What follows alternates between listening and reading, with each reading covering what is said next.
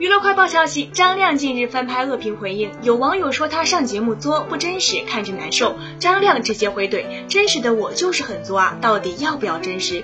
之后又被 Q 张亮麻辣烫，他回复：“去吃杨国福啊。”张亮如此耿直的回复恶评也不是一次两次了，之前也曾被说吃藕，张亮回复：“大人多吃藕，孩子就会很漂亮。”高情商的回复让人拍手叫好。这次张亮回复恶评的态度也让很多网友觉得痛快，情商高啊，说话舒服。一些人不喜欢这，不喜欢那，真的，如果不喜欢就不要去看。甚至有网友直接喊话说：“张亮不作吧，我感觉有他在，中餐厅多了很多笑点呀。”